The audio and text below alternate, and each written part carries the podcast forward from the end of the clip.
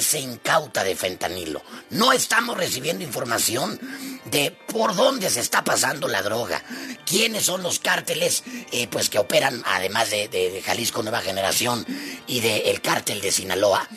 Y lo peor de todo es que no hay labores conjuntas, Charlie, donde puedan hacer operativos, decomisos, etcétera, y que se pongan de acuerdo entre las autoridades mexicanas y, pues, eh, lo que lo, que tienen que, incautar eh, en, los, Estados Unidos. Oye, hermano, eh, perdón, ah. digo, pasando otros temas. Ya, ya le iba yo a mandar a las cloacas, ¿no? ¿No lo mandan a las cloacas todavía? Espera, espera. No, nada más es que luego, pues, sí, sí quiero aventarme la flor, ¿no? Lo quiero sacar de mi ronco pecho. Porque luego, ver o qué? Porque luego estas cosas no se ven. O sea, no se dicen.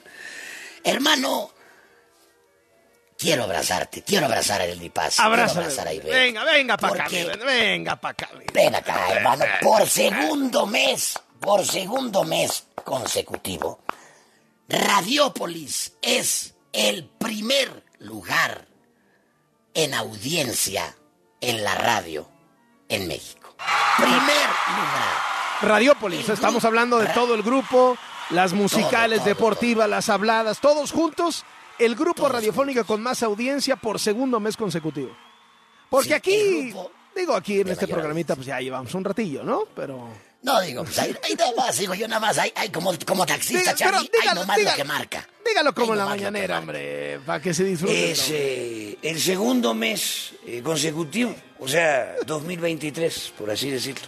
Porque estamos a mediados de febrero. No, pues de enero y diciembre del pasado, ¿no? Eh, Radiópolis es el primer lugar, o sea, el grupo de mayor audiencia en la radio en México. Pero además y esto sí es en serio, Charlie.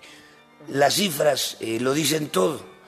471 mil radioescuchas, o sea, casi medio millón. 471 mil radioescuchas promedio por hora. Por hora. Caray, hermano. Esto es.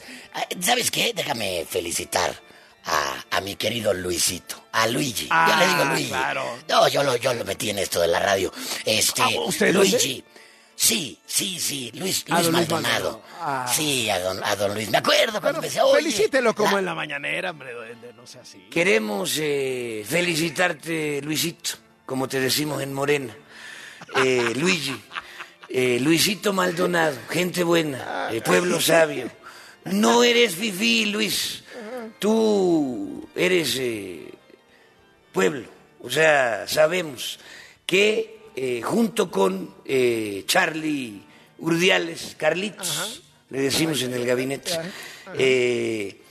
han llevado a buen puerto a la W, hay que decirlo, ¿no? Y sabemos, Luisito, que no te fallamos con tu pensión del bienestar. O sea, ahí está tu tarjeta. Duende. no sé usted tu tarjeta. Y cuando llegues a los 90, vamos a subirte la pensión. O sea, va a haber más. No va a quedar ahí. Qué Luisito Maldonado, gracias. Gracias también a Carlos Urdiales y a mi querido Primitivo Olvera. Eh, no sé si estaríamos aquí sin don Luis, con eso le digo todo, duende. Así. No, hermano. sin la mano izquierda. Casi de armillita de don Luis, hombre. No, y cuando me dijiste habla con él, ¿te acuerdas que yo, le, que yo te dije, ¿con Luis? Oh, hombre, con Luis y yo lo traje a la radio. Él está aquí por mí.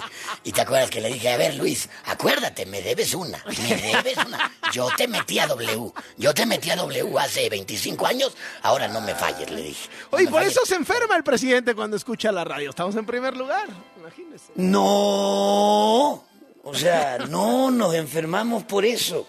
Lo que pasa es que nos dicen la verdad y la verdad no peca, pero incomoda siempre. Ya no. ¡De regreso a las cloacas! ¡Regresaré!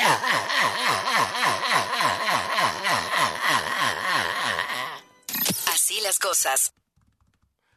Son las dos de la tarde con cuatro minutos uno de los alcaldes de oposición en la Ciudad de México, de los que, pues digamos, protagonizaron la reconquista de la Ciudad de México en el 2021, se la arrebataron a Morena, reconquista para la, para la oposición, eh, que han sido dolor de cabeza para Claudia Sheinbaum y que además ha levantado la mano porque quiere la candidatura de oposición a la jefatura de gobierno en la Ciudad de México, es Santiago Tabuada, el alcalde de Benito Juárez, que acusa ahora persecución política por parte de Claudia Sheinbaum. ¿Qué está pasando, alcalde? Muy buenas tardes. Carlos, muy buenas tardes. Un saludo a ti y a todo tu auditorio. Eh, ¿Por qué persecución política? ¿Por qué persecución de, la jefa de gobierno? Quisiera poner en contexto el día de ayer, eh, hago un señalamiento precisamente eh, de una de tres órdenes de aprehensión que se, giraron con dos personas que colaboraron conmigo los primeros tres años y con una persona que actualmente estaba colaborando conmigo en la administración. Y lo hago porque precisamente en, en la clandestinidad, ¿no? Eh, sin haberlos llamado a proceso, les giran una orden de aprehensión, nos enteramos y por supuesto que hago la denuncia por dos razones fundamentales. Porque primero, le están girando la orden a tres personas que, han tenido una reputación, que han tenido una trayectoria, eh, inclusive fuera de la administración pública, y también eh, se trata de familias, de historias y de, estos... O sea, ¿mete las manos al fuego por estas dos personas? Yo lo que te quiero decir es que su actuación en mi administración fue una eh, actuación que han cumplido con toda la normatividad. Y quiero decirte por qué. Y es muy importante porque inclusive la misma fiscalía, el mismo peritaje del cual ellos se sostienen para girar la orden de aprehensión el día de ayer, no habla, porque esto sí lo quiero aclarar, no habla ni de ningún piso de más, ni de ningún departamento de más. Y por tanto, Carlos, esto tiene que ver con una persecución que ha tenido la jefa de gobierno desde el día que ganamos, desde el siguiente día que ganamos la ciudad, en el 2021, y que lo he venido anunciando, que inclusive hoy, hace un ratito, ella dice que desconoce, y la verdad me parece que tiene poca memoria, porque yo en persona, en el último gabinete de agua que tuvimos en el año 2022, se lo dije, le presenté un oficio. Yo a la, fiscalía le dije que fui personalmente a decirles cuáles eran las carpetas de investigación que había en nuestra contra. Y se lo dije a la jefa de gobierno y me dijo que lo iba a revisar. Y hoy dice que ella no tiene conocimiento de nada. Me parece que falta la verdad. Se lo dije y hoy te, lo comento porque es una fabricación express porque no hay un delito que, mm, ah, perseguir, insisto. aparecieron un grupo de vecinos quejándose de la actuación de Santiago Taboada, alcalde en Benito Juárez, en esto que le llaman el cártel inmobiliario, que es, digamos, un expediente que está, sí, en efecto, siendo empleado como parte de una táctica política de Morena para quitarle a la oposición la posibilidad de ganar la jefatura de gobierno en la Ciudad de México en el 2024, pero yo me pregunto si no tiene materia ese expediente. O sea, por ejemplo, este personaje, Christian Bonroer, que uno de los antecesores ahí en Benito Juárez, ¿está limpio? ¿Está realmente eh, limpio?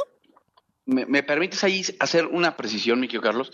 Esta, estas órdenes se basan en un solo expediente del cual mi administración eh, hizo el uso de la ocupación en 2019 en donde aspectos muy puntuales que derivan del uso de suelo, que el uso de suelo no lo doy yo, Carlos, lo da la CEDUBI, que depende del gobierno de la ciudad, certifican ¿no? que cuenta con los niveles, inclusive la misma fiscalía lo reconoce, que no hay un nivel de más, que no hay un departamento de más, y que de ellos en el 2022 dicen que hay más áreas, eh, hay menos áreas comunes y libres. Este reporte se hace en el 2019 y ellos en el 2022 dicen, pues hay 10% menos, ¿no? Y por tanto tienen que girarle orden de aprehensión a estos tres, eh, dos exfuncionarios y, y una funcionaria. Y por tanto, Carlos, eso tiene que ver y tiene tintes, particularmente ¿por qué? porque no se sostiene en ningún, en ningún tramo que esto tenga que ver con un delito que merezca pena, privación, pena privativa de la libertad. Y también quiero decir la actuación en ese expediente, porque así lo dice el perito de la Fiscalía no hay irregularidad en términos de lo que han venido diciendo. Y también quiero decirte, esta, esta denuncia o estas órdenes se giran con base en denuncias anónimas, Carlos. Ahí está, eso lo dice el perito, eso lo dice la fiscalía. Y fíjate también, es del 22 de octubre del año pasado. Cuatro meses porque me parece que no les corre prisa para hablar ni de la línea 12, ni de que vayan vinculados ah, no, no, no, no, no, no, no, pues cómo, no, no. no la línea, ahí nos podemos estacionar tres años, Carlos. Y yo inclusive Florencia, Florencia Serranía creo que no ha declarado, ¿no? No, bueno, fíjate, nada más para que veas lo la ridículo. La que era directora del metro cuando se cayó el metro. Y por eso no me voy a callar, Carlos, porque esto lo que quieren es amedrentarme. Me han venido cercando y yo no les tengo miedo, ¿eh? No me voy a doblar. Yo ya, inclusive, te lo digo porque faltan a la memoria. Yo, en marzo del 22, me presenté a la fiscalía y les dije, ¿me investigan? Aquí estoy. Y no me han contestado. Y, se lo enseñé al jefe de gobierno, ¿eh? Insisto, y se lo dije, para, para que no diga que no tiene conocimiento alguno de estos carpetas. vamos a poner lo que dijo la jefa de gobierno en su conferencia de hoy hace un ratito sobre este asunto. No, no tengo conocimiento de que al alcalde se le haya abierto una carpeta de investigación, no tengo conocimiento. No tiene orden de aprehensión Tabuada, no sé de dónde salió eso. Bueno, yo no tengo conocimiento de ello. Lo que sí hay en la alcaldía Benito Juárez y fue denunciado por los vecinos, en particular en el este hay varios City Towers, pero en particular en uno es un edificio que se construye en un lugar donde no se debería de haber construido ese edificio y que está lleno de vicios ocultos. Es un tema que tiene que ver con City Towers y la denuncia que han estado haciendo una serie de vecinos. Entonces, una investigación que hace la Fiscalía y que ellos estarán informando. Y tiene que ver pues con el problema de la construcción de pisos ilegales, eh, que no tiene nada que ver con un asunto político, es un asunto que eh, viene ocurriendo en la ciudad, particularmente en la alcaldía Benito Juárez, eh, y que pues no debería de haber ocurrido y que en algunos casos tiene consecuencias administrativas y en otros casos pues consecuencias penales. ¿Qué responde, alcalde? Pues mira, que tan ella sabe del, asunto que yo se lo hice saber en el 2022 y, si, y le puedo recordar el día y la hora. Y fue precisamente en el Deportivo Tirso Hernández cuando llevamos a cabo el gabinete de agua. Nos quedamos ella y yo y precisamente le, le di el oficio del 2 de marzo en donde ella perfectamente tiene conocimiento de las carpetas de investigación. Ahora, siguiente aspecto. Nosotros lo único que, porque ella dice que se construyó un lugar donde no se debería construir, entonces debería de preguntar a su secretario de Desarrollo Urbano por qué emitió un uso de suelo de 22 niveles en donde permitía más de mil viviendas, inclusive se construyeron menos viviendas de O sea, digamos que si son culpables los de la delegación, también un secretario de su gabinete. Pues es que entonces, ¿dónde sale el, documento base, el uso de suelo? Yo no doy usos de suelo, Carlos. A ver, esto dijo la fiscal de la Ciudad de México eh, Ernestina, eh, Ernestina Gómez.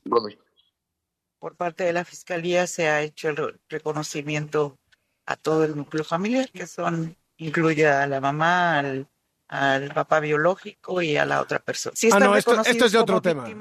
Este es de otro tema, este es de otro tema, este es de otro tema. Este, ahorita eh, localizamos el, el original. Pero bueno, entonces acusa persecución política, ¿no?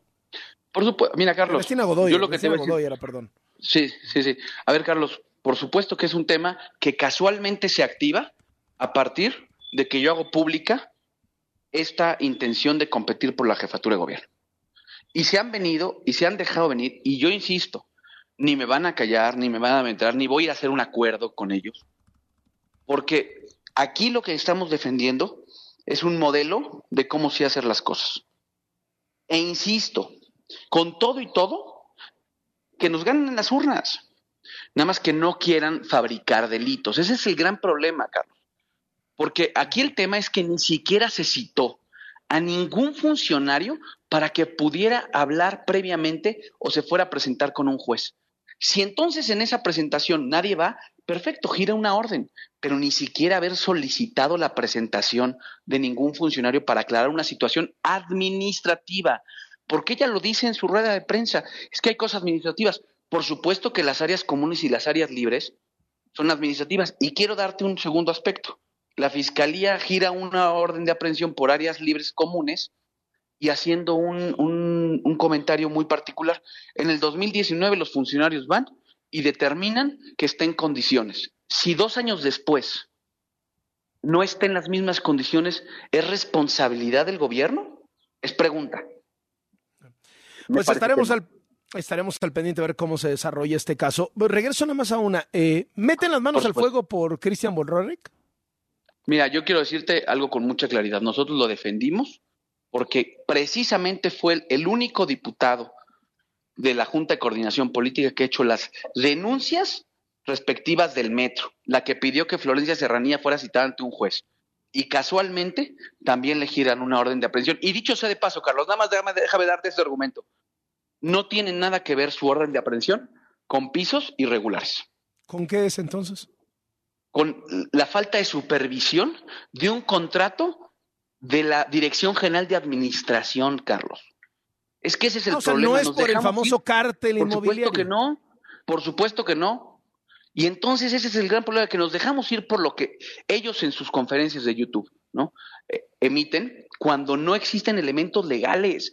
Carlos, no podemos permitir que legalmente como los detenidos, como los detenidos por el crimen, el intento de crimen contra Ciro Gómez Leiva, que no están acusados del intento de crimen contra Ciro Gómez Leiva. Así es. ¿no?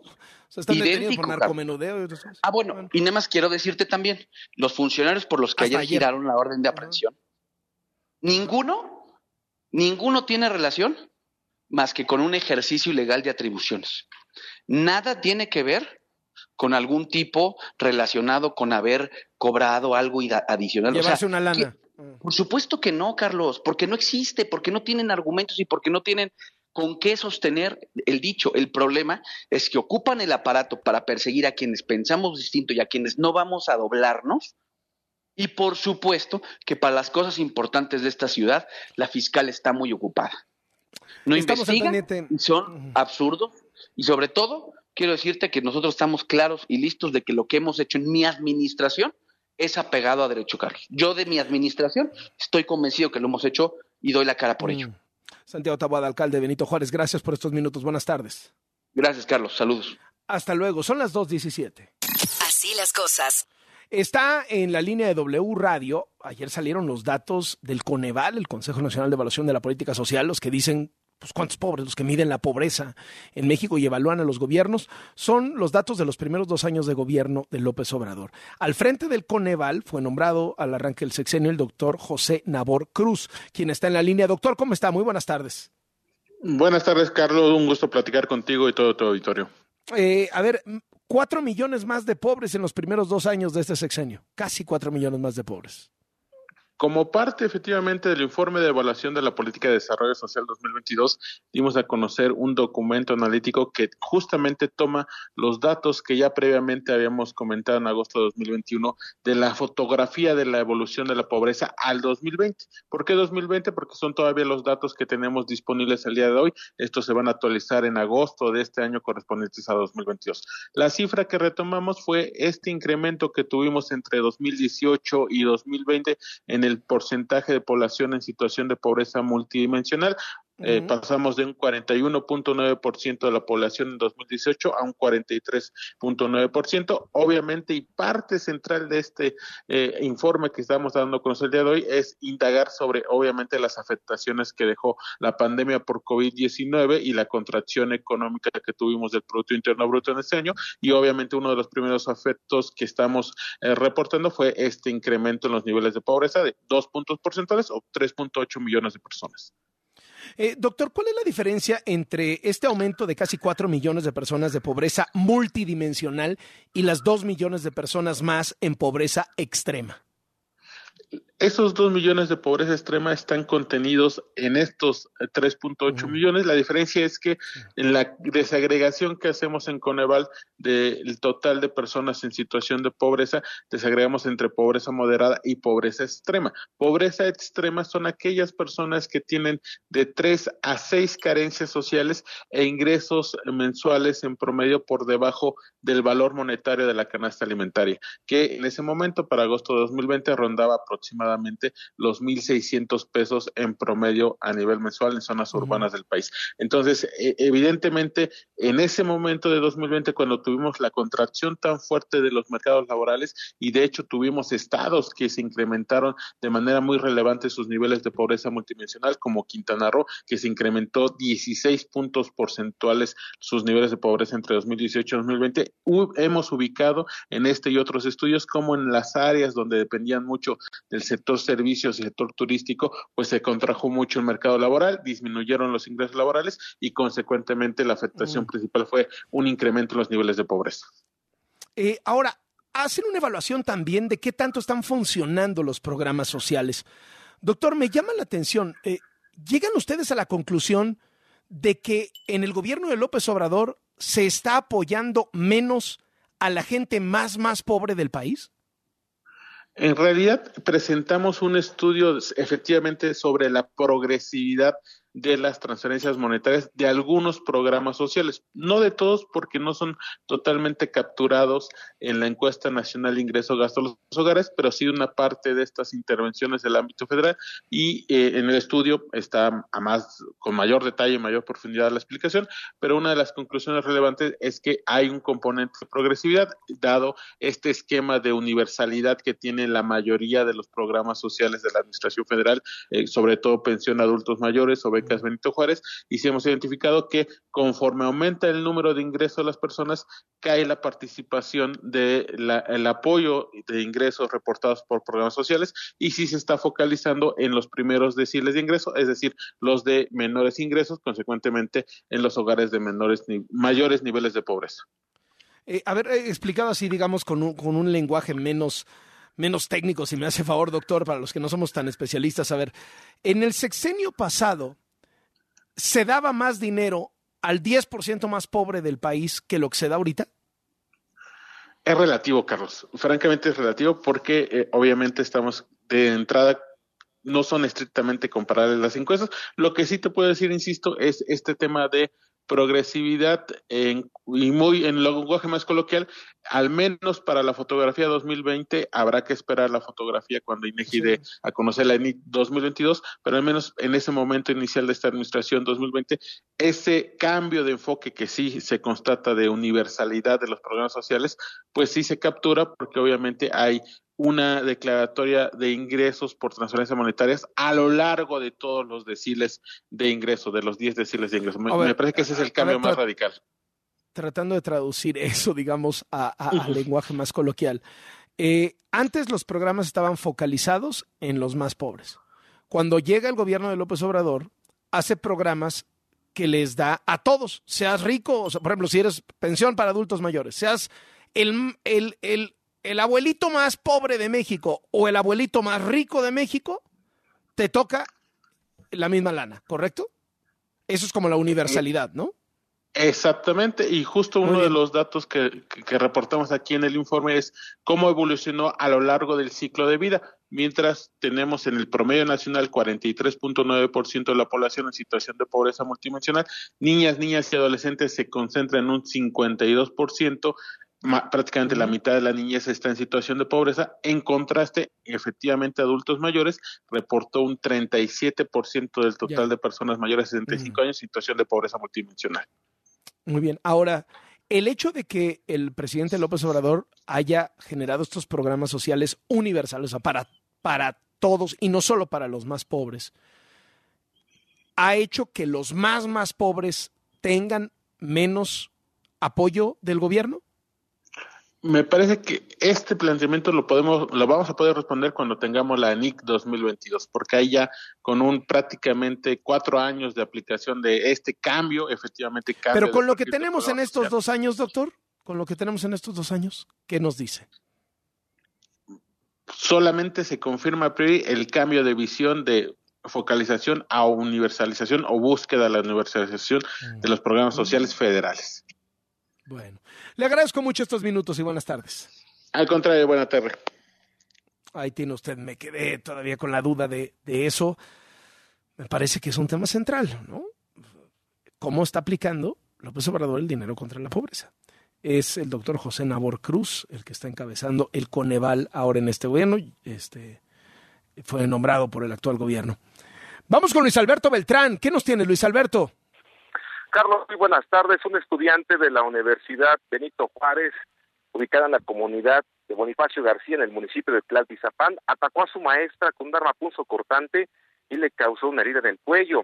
El agresor fue identificado como Néstor N, de 20 años, quien después de esta agresión trató de salir corriendo del plantel para esconderse en el área natural San Montenegro, pero fue retenido por padres de familia, incluso comerciantes que se encontraban afuera de esta escuela Bienestar. Aquí, en esta entidad, una patrulla que circulaba por el lugar se paró al ver el tumulto y después los maestros y los alumnos le explicaron la situación a los policías, quienes lo entregaron al Ministerio Público por el delito de lesiones. La maestra, identificada como Yatsiri, únicamente fue atendida por paramédicos y después fue llevada a un hospital en donde la suturaron de esta herida en el cuello y se reporta estable hasta este momento, aunque no se explicó los motivos que orillaron a este joven alumno para atacar a su maestra y tratar de degollarla, la institución determinó suspender clases hasta el próximo lunes, en tanto se desarrollan las investigaciones por el Ministerio Público. Carlos, es el reporte. De Estamos al pendiente, Luis Alberto. Muchas gracias. El deporte desde todos los ángulos. El balón como brújula para recorrer el mundo y entenderlo mejor. Soy Alberto Lati, periodista y escritor. Latitudes, con Alberto Lati, en Así las Cosas. Venga, mi querido Beto Lati, te escuchamos. Con todo gusto, Carlos, el Barcelona en la Europa League ha igualado a dos con el Manchester United. Es la ronda del playoff. De aquí ya desembocan a la Europa League como tal. Aquí se enfrentan los que quedaron terceros en la fase de grupos de la Champions frente a los que a su vez quedaron terceros en su respectiva fase en la Europa League para ver quiénes continúan. Y el Barça recibió al United. El Barça fue por delante en el marcador con gol de Alonso, el United le dio la vuelta, finalmente empatan a dos y todo queda abierto para la vuelta a disputarse en una semana en Old Trafford. Casemiro se volvió a enfrentar al Barcelona después de sus legendarios duelos con el Real Madrid. Tuvo momentos de brillantez, pero todo se fue al traste cuando el United ganaba 2 por 1. Pierde un balón de manera increíble y muy atípica lo que suele hacer él. Y entonces Rafinha aparece para hacer el empate a dos finalmente del Barcelona. Pero el rival del Barcelona en este momento no está en la cancha. Ya te decía ayer las acusaciones comprobadas de que el Barcelona pagó un millón cuatrocientos mil euros al vicepresidente del Comité de Árbitros en España. Toda una vida quejándose del arbitraje a favor del Real Madrid para que pase esto, ¿no? Para que termine pasando esto. Pero hoy apareció Javier Tebas, quien encabeza la Liga Española y dijo que en términos deportivos no hay riesgo porque ya proscribió. Han pasado cinco años justito, estamos en 2023, del último año en el que que era el vicepresidente de los árbitros. Ya después también ha trascendido que esta relación no fue solamente por dos años, que desde 2004 incluso los pagos llegaron a 4 millones de euros y no solamente eso, que el Barcelona fue prácticamente el único cliente de la empresa que había fundado este vicepresidente de los árbitros, el, por ahí del 85% de las operaciones de la empresa, eran con el Barcelona, o se hizo la empresa para venderle al Barcelona asesorías, consultorías, productos o como lo queramos poner. Es un escándalo mayúsculo, aunque el Barça de alguna manera tiene esa tranquilidad de que ha proscrito esto en términos deportivos, no así más allá del deporte. veremos en qué puede terminar esta, esta situación. Términos legales también, pero de índole evidentemente muy distinta. Dani Alves vio revocada hoy su petición, el futbolista legendario del Barcelona, mundialista con Brasil apenas, pertenecía a Pumas unas semanas atrás, jugó con Pumas el semestre pasado, vio refutada su petición de seguir el juicio desde el exterior. No le fue concedida la libertad condicional ni bajo fianza, ni siquiera con brazalete, ni entregando sus pasaportes, porque entiende la jueza que lleve el caso que las pruebas son contundentes en su contra, acusado de abuso sexual, y además porque ha habido una serie de versiones de Dani contradiciéndose permanentemente hasta llegar a admitir ya que sí tuvo la relación con la víctima en el baño de este sitio en Barcelona, y por último, que no tiene la certeza con los recursos de Dani de que se vaya a quedar en territorio de Barcelona, así que esta situación lo mantiene en prisión. Carlos, por último, hablábamos de la eventual venta del Manchester United, que Elon Musk lo quiere, que otros eh, candidatos están buscándolo como el emir de Qatar, también con el Tottenham, que es de los equipos que se ha aferrado a capital eh, británico, a capital inglés, un billonario iraní, Yaham Nayafi, está buscando quedarse al conjunto de los Spurs, así que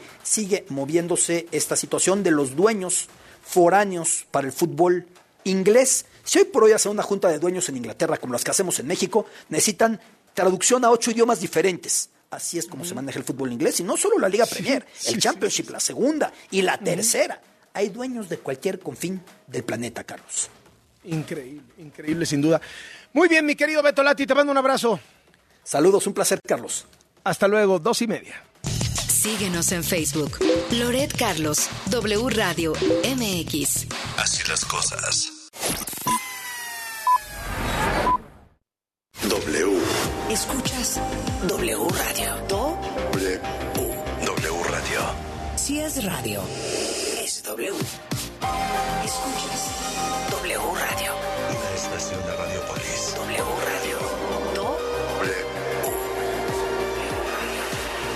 Si radio. Es W.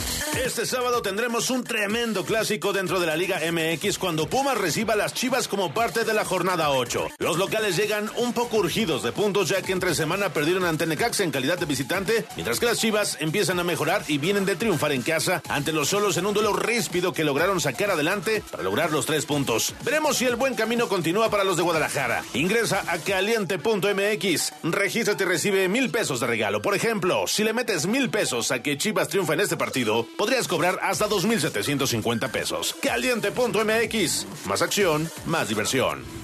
En MSC Cruceros tenemos las mejores tarifas con Wi-Fi y bebidas incluidas, enfocados siempre en preservar el medio ambiente. MSC, el futuro de los cruceros. Llegó la Feria del Mueble a Liverpool. Aprovecha hasta 35% de descuento en artículos para el hogar como muebles, decoración, iluminación, electrodomésticos, vajillas, muebles para bebé y mucho más. Renueva tu hogar con increíbles descuentos. Válido del 15 al 28 de febrero. Consulta restricciones. En todo lugar y en todo momento, Liverpool es parte de mi vida. Cuando defiendo la democracia, defiendo el derecho que tienen tus hijos e hijas para tener un mejor futuro. Cuando defiendo la democracia, defiendo el derecho que tienen todas las personas con discapacidad de ser tomadas en cuenta. Defendemos a quienes antes no podían votar. Cuando defiendo la democracia, defiendo todo lo que hemos logrado las y los mexicanos junto con nuestro INE. Pero sobre todo, cuando defendemos la democracia, defendemos nuestro derecho al voto libre. Porque el voto libre no se toca. Para garantizar identidad y reforzar tradiciones y valores de los pueblos originarios, quedan exentas del pago de derecho las obras escritas y reproducidas en lenguas indígenas, con el objeto de divulgación y preservación sin fines de lucro. Tampoco habrá costos en gestiones por la defensa del patrimonio cultural de pueblos y comunidades indígenas y afromexicanas. Una reforma aprobada por el Senado así lo establece. Senado de la República. Sexagésima quinta legislatura. ¿Así que no has bajado la aplicación de W Deportes? Entonces déjame decirte que te estás perdiendo de la información más importante del mundo deportivo nacional e internacional, seleccionada especialmente para ti directamente desde nuestra redacción. Las noticias de última hora conectadas a través de nuestro Twitter. Un despertador que se activa directamente con nuestra transmisión en vivo. Un temporizador para apagar la aplicación en el tiempo que tú elijas. Una grabadora de voz para poder poder enviar mensajes a tus contactos sin importar en qué aplicación están. Vías de comunicación directa con nosotros. Con un toque puedes llamar directamente a cabina, escribirnos un correo, enviarnos un mensaje de voz o chatear a través de nuestro WhatsApp. Pero sobre todo puedes escuchar nuestra programación en vivo. Y por supuesto, la emoción en vivo y en directo de la transmisión de nuestros partidos en exclusiva. Gratis, sin registro previo. W Deportes. Somos la voz del deporte. La Universidad Naval tiene la misión de formar oficiales, líderes navales con honor, deber, lealtad y patriotismo para servir en las unidades y establecimientos de la Secretaría de Marina Armada de México. Inscríbete en www.gov.mx, diagonal Universidad Naval. Universidad Naval, más que una carrera, un proyecto de vida. Gobierno de México. Las y los diputados reformamos la ley para que las agresiones que se generen en el noviazgo se consideren violencia familiar. En razón del incremento de actos de violencia psicológica, sexual y física en adolescentes entre 15 y 17 años. La reforma permitirá prevenir las agresiones en las relaciones amorosas activas de manera temprana. Porque en México eres tú, legislamos para todas y todos. Cámara de Diputados, Legislatura de la Paridad, la Inclusión y la Diversidad. Esta cuaresma, elige Soriana. Arroz verde Valle Super Extra de 900 gramos, 23.90 con 100 puntos. O compra uno y lleve el segundo al 50% de descuento en aceites AVE. Y lleva 4x3 en medias cremas Lala y Alpura. Soriana, la de todos los mexicanos. A febrero 20, aplican restricciones. Ven a Electra y enamórate a primera vista del colchón Restonic Matrimonial Hunter con 45% de descuento. Llévatelo a solo 3,499 pesos de contado. Vigencia hasta el 6 de marzo. Restonic, el colchón de tus sueños. W. Escuchas W Radio. Do. W. W Radio. Si es radio, es W. Escuchas W Radio.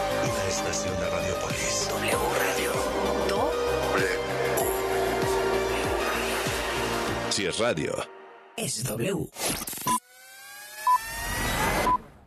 Así las cosas. Con Carlos Loret de Mola. Síguenos en Instagram. Carlos Loret y W Radio-MX.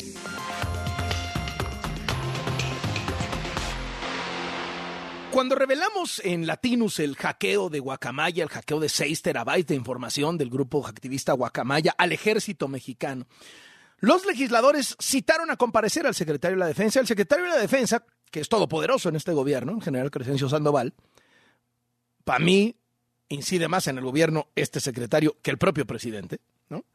Los mandó a volar y no fue a comparecer al Congreso. Dijo, si quieren, vengan aquí a instalaciones militares. Y bueno, pues después de una estiria de floja terminaron yendo los diputados federales a instalaciones militares, fueron al Campo Marte. Y el diputado federal de Movimiento Ciudadano estuvo ahí, Sergio Barrera. Estuvieron todos los integrantes de la Comisión de Defensa de la Cámara de Diputados. Hola, diputado, ¿cómo está? Muy buenas tardes. Carlos, muy buenas tardes. Muy, muy agradecido de estar aquí contigo. No, gracias, diputado. Primero que nada, las formas.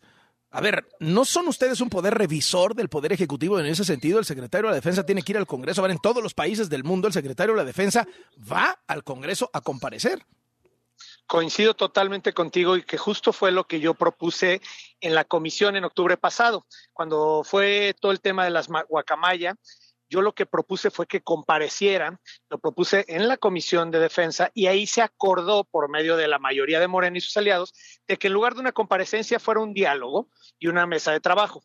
Yo la verdad es que no estuve de acuerdo, después sí aceptamos porque también lo que creemos es que no podemos romper todos los puentes y dejar de tener comunicación. Entonces, uh -huh. sí pasó todo lo que ya sabemos de la famosa carta de que fui irrespetuoso, se aclaró que no había sido irrespetuoso y seguimos insistiendo y nosotros seguimos solicitando que tuviéramos ese diálogo. Afortunadamente apenas lo tuvimos y, de, y digo afortunadamente. O sea, llegó un momento sí creo... en donde ya era o, va, o iban a, a, instalaciones militares o no iba a haber diálogo. O no había sea, nada, exactamente. Y eso es lo Oye, que también, sí, claro que nos preocupa. Pero ahora, sí diputado, también necesitamos generar diálogo. ¿Valió la pena ceder? O sea, ¿pudieron escrutar realmente al poder o fueron ahí, el secretario se echó su rollo y ustedes aguantando vara? Mira, sí fue un rollo, digamos, y más que un rollo, fue una presentación larga de tres horas que nos hizo.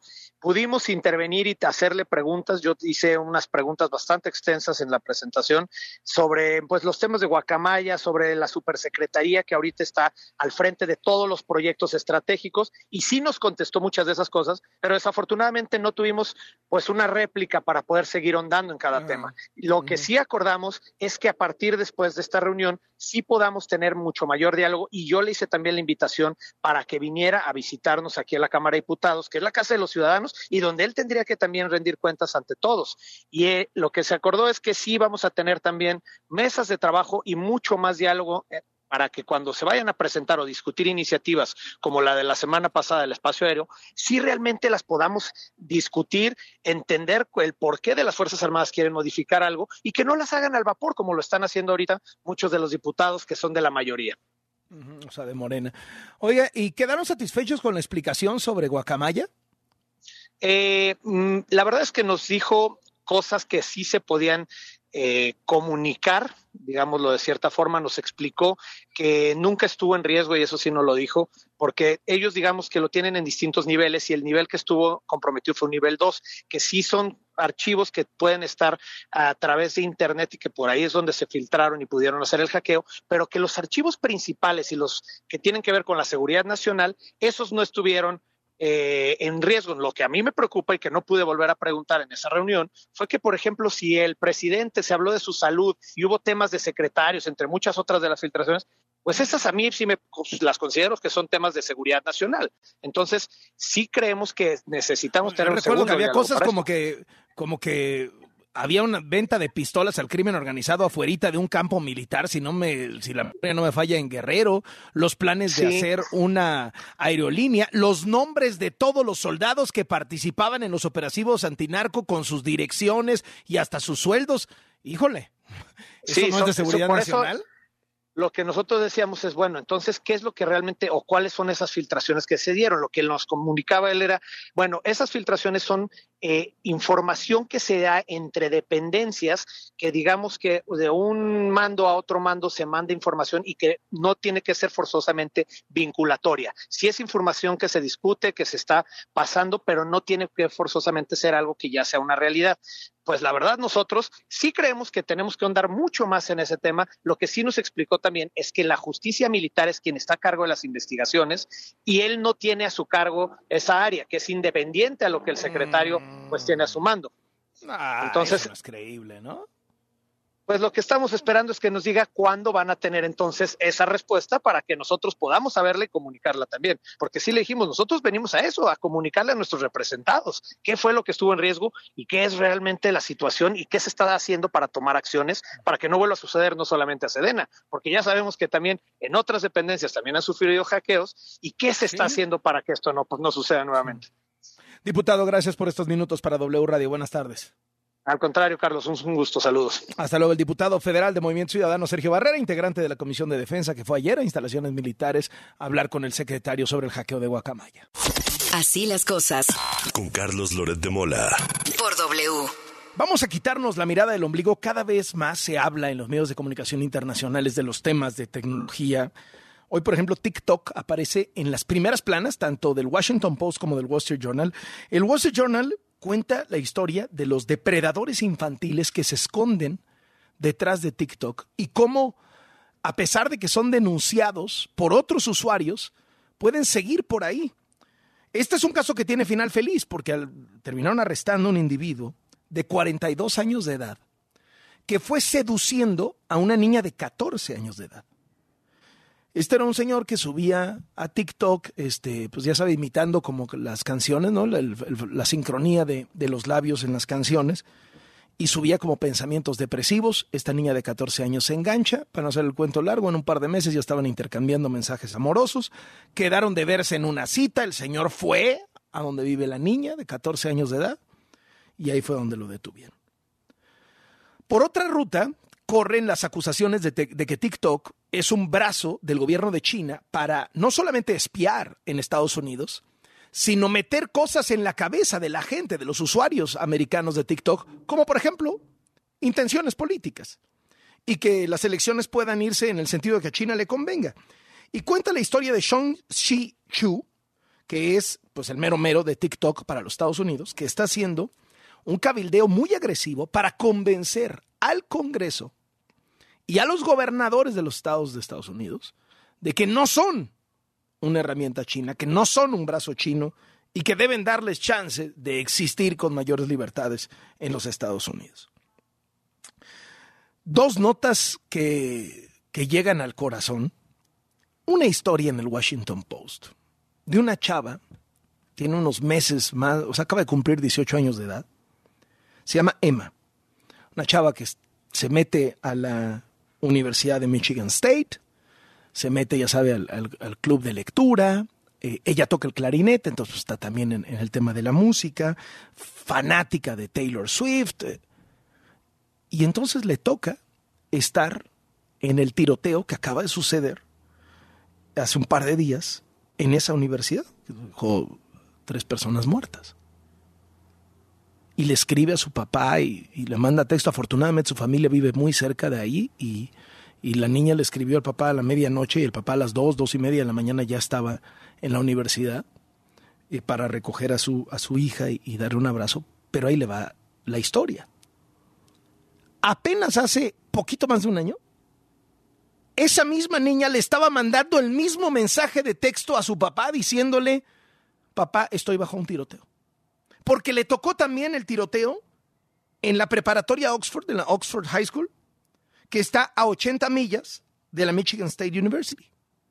O sea, en un lapso de poquito más de un año, Emma ha experimentado dos tiroteos escolares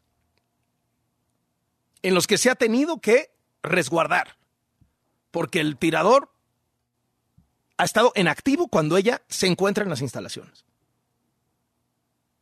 Imagínense el tamaño del trauma. Y lo fuera de control que está este tema en los Estados Unidos. Fuera de control. La otra historia viene en la portada del Wall Street Journal eh, y es una muy buena noticia médica para las mujeres. Se publicó un estudio médico que demoró 10 años hacer se publicó en el New England Journal of Medicine y que tiene que ver con el cáncer de mama. ¿Qué es lo que dice este estudio? Que cuando tienes cáncer de mama, no tienes que someterte a la radiación. Separaron a mujeres en dos grupos, unas que les dieron un tratamiento hormonal y a otras radiación. Y les fue exactamente igual a los dos grupos, en términos de sobrevida, etcétera, etcétera. ¿Qué quiere decir? Que no, en el caso del cáncer de mama, llega a la conclusión este estudio, no hace falta la radiación, lo cual cambia dramáticamente la calidad de vida de una mujer con cáncer de mama. Fíjese que hoy el New York Times lleva en su portada una foto en donde dice, este es el verdadero saldo de muertes de Rusia en la guerra contra Ucrania. Es una foto, se ven ahí los cadáveres de rusos y de mercenarios rusos escondidos en esto que le llaman eh, esta empresa que se llama Wagner, ¿no? Que lo mismo te hace un golpe de Estado en África que te, que te trata de, ganar la guerra en Ucrania y que todos son de, Rusia y todo el mundo sabe que tiene vínculos con el Kremlin, esta, esta empresa privada, ¿sí? este ejército privado que está a la venta, a la renta en realidad. Y esta es esa suerte de foto de este cementerio escondido, de esta parcela, donde se ve el verdadero saldo de muertes que ha tenido que pagar Rusia por el capricho de Putin.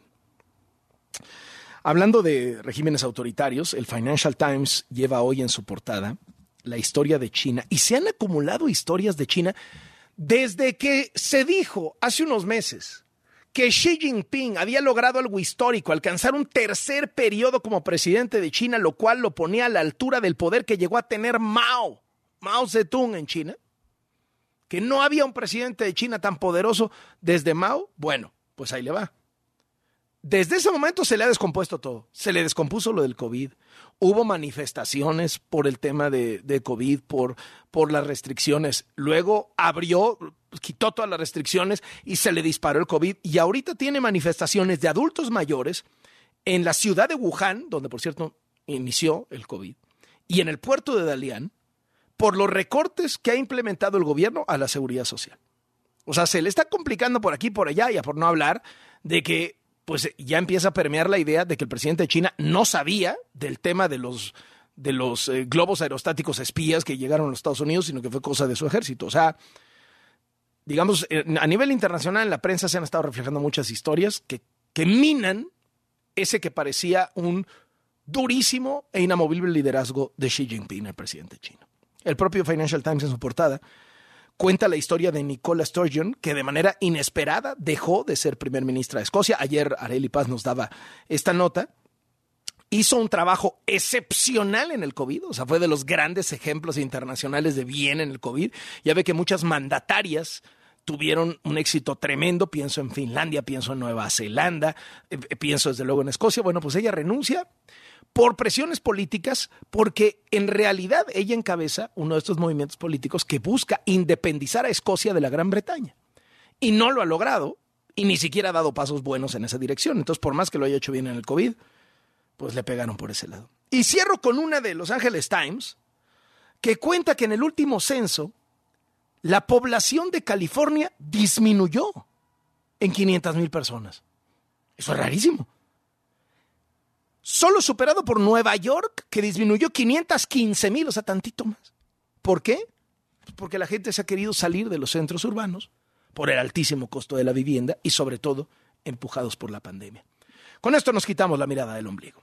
Así las cosas. El resumen de lo que tenemos justo en este momento, Areli Paz, vamos contigo. Lo que tienes que saber. En Así las cosas.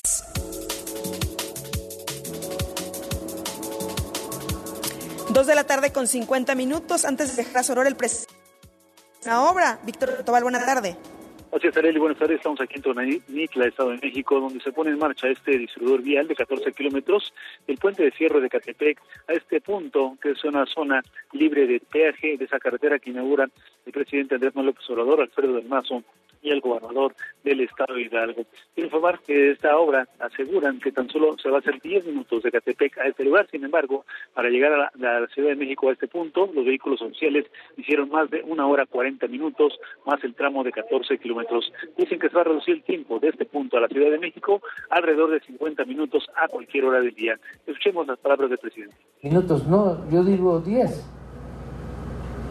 Este, 10 minutos de Ecatepec para acá y de Ecatepec al centro, pues cuando mucho, cuando mucho 40 minutos. Entonces estamos hablando de 50 minutos promedio del centro de la ciudad a el aeropuerto. Y si no hay tráfico, hasta media hora, 30 minutos. En este proyecto eh, también informar que bueno tiene una inversión de 7.500 millones de pesos y cree, eh, generó por lo menos 15.000 empleos directos y 30.000 indirectos. El reporte que tengo. Gracias, Víctor. Buena tarde. Buenas tardes. En W Radio, el secretario ejecutivo de Coneval, José Nabor Cruz, dijo que la pobreza también hace referencias a las cuentas sobre la entrega de recursos y la extensión que beneficie a más personas. Como parte efectivamente del informe de evaluación de la política de desarrollo social 2022, dimos a conocer un documento analítico que justamente toma los datos que ya previamente habíamos comentado en agosto de 2021 de la fotografía de la evolución de la pobreza al 2020. ¿Por qué 2020? Porque son todavía los datos que tenemos disponibles al día de hoy. Estos se van a actualizar en agosto de este año correspondientes a 2022. La cifra que retomamos fue este incremento que tuvimos entre 2018 y 2020 en el porcentaje de población en situación de pobreza multidimensional.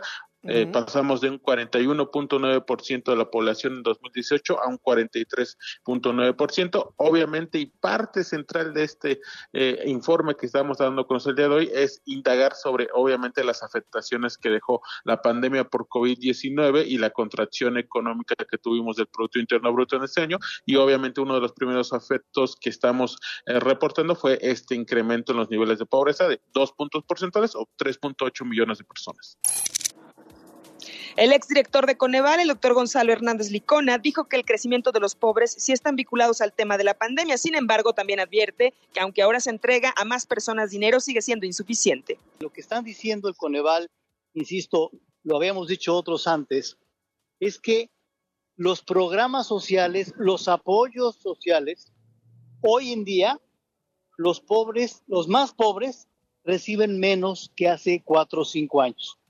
Es decir, en este gobierno, a pesar de que hay un incremento en, los, en, el monto total de apoyos sociales, Carlos, para la gente más pobre, hoy recibe menos apoyos sociales que hace cuatro años.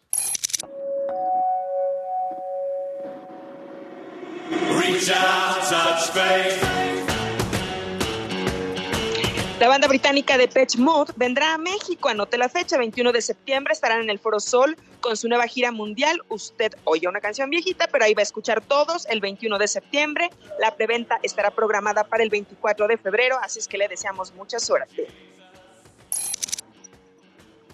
Pero si usted lo que le gusta es la lucha libre, tenemos boletos para el viernes 17 de febrero a las 8.30 de la noche en la Arena México, dos pases cuádruples, muy sencillos, 55 6166 8900, se comunica con nosotros y gana. Hasta aquí la información, Carlos. Gracias, Areli. Esto fue lo que tienes que saber.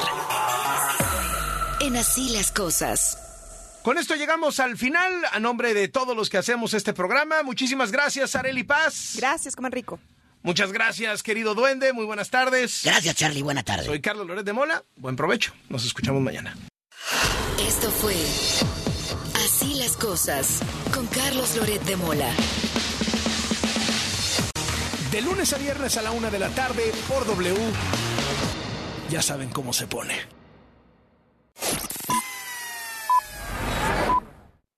W. Escuchas W Radio. Do W. W Radio. Si es radio, es W. Escuchas W Radio. Una estación de Radiopolis. W Radio. Do W. Si es radio. es W. Ven a Electra y dile que sí al mejor descanso con el colchón Restonic matrimonial Comfort Pedic con 50% de descuento. Sí, llévatelo a solo 3,899 pesos de contado. Vigencia hasta el 6 de marzo. Restonic, el colchón de tus sueños. Dinero y economía. Economía. En pocas palabras, Finanzas W. Con Roberto Aguilar. Uno de los participantes cruciales del sistema financiero del país son las sociedades de información crediticia, empresas autorizadas por la Secretaría de Hacienda y bajo la vigilancia de la Comisión Nacional Bancaria y de Valores para la recopilación, manejo y entrega o envío de información relativa al historial de crédito de personas físicas y morales, es decir, de empresas. Dicho historial no, no es una lista negra y tampoco es una mala señal que te encuentres en estos registros porque más bien es la evidencia de tu comportamiento en el tiempo del manejo de tus créditos, no solo con los bancos o entidades financieras, sino también con cadenas comerciales, proveedores de servicios como televisión, telefonía o muchos otros. Se alimenta con la información que las instituciones financieras o empresas reportan mensualmente, que resumen la forma en que cumples con tus compromisos, si eres puntual o presentas retrasos. Si tu historial de crédito es bueno, tendrás acceso a más opciones de financiamiento, o de lo contrario, las ofertas se limitarán irremediablemente, porque los otorgantes de crédito están obligados a revisar dicho documento para decidir si te prestan o no y bajo qué condiciones. Así es que la mejor recomendación es que cuides tu historial con el pago en tiempo y forma de tus adeudos, lo que además te ahorrará comisiones innecesarias. Actualmente en México son tres las sociedades autorizadas, TransUnión y Don Bradstreet, que operan conjuntamente con el nombre comercial de Buro de Crédito y también Círculo de Créditos. La economía de manera sencilla. El dinero y tu bolsillo, explicado por Roberto Aguilar. En Chedraui por ti cuesta menos. 30% de descuento en whiskies Johnny Walker, Buchanan's y Black and White. Y tres meses sin intereses pagando con tarjetas de crédito Citibanamex. Solo 16 de febrero. En Chedraui cuesta menos. Música W. Renueva tu estilo en los 15 días para él de Liverpool. Aprovecha con hasta 15% en monedero electrónico y hasta 9 meses sin intereses en ropa para hombre de las mejores marcas. Te esperamos del 10 al 26 de febrero de 2023. Consulta restricciones, ciento informativo para meses sin intereses. En todo lugar y en todo momento, Liverpool es parte de mi vida. La información al momento, la opinión, las voces, el análisis y la investigación a fondo.